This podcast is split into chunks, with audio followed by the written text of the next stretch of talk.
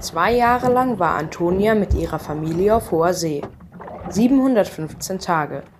Mit ihrer Mutter, ihrem Stiefvater und ihren vier Geschwistern hat sie die Welt umsegelt.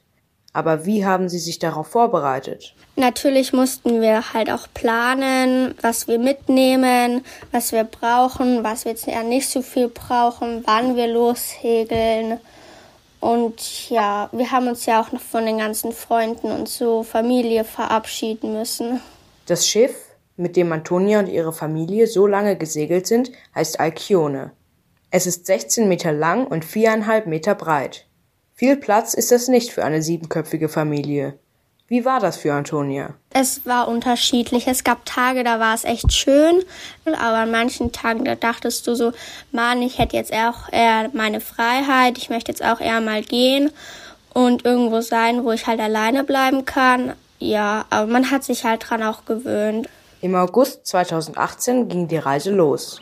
Antonias Familie hat in Frankreich abgelegt und ist dann erst einmal über den Atlantik nach Südamerika gesegelt, über Australien nach Asien und Nordafrika. Insgesamt haben sie 30 verschiedene Länder bereist. Am besten gefiel es Antonia in Sri Lanka. Aber was hat ihr an der Reise noch gefallen?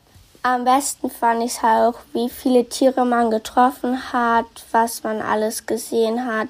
Viele Tiere kannte ich zum Beispiel gar nicht. Das fand ich auch cool, wie nah man an Tiere rankommt.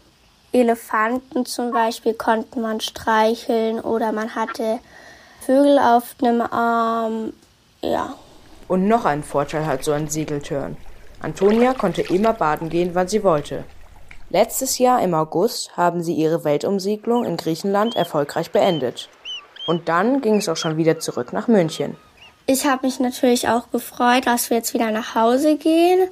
Aber es gab auch Momente, da war ich ein bisschen traurig darüber, dass die Reise jetzt zu Ende war. Weil natürlich haben wir auch richtig coole Sachen erlebt und das ist halt schon schade, dass man das jetzt nicht mehr machen kann. Noch eine Weltumsegelung möchte Antonia erstmal nicht machen. Aber kleinere Reisen kann sie sich gut vorstellen.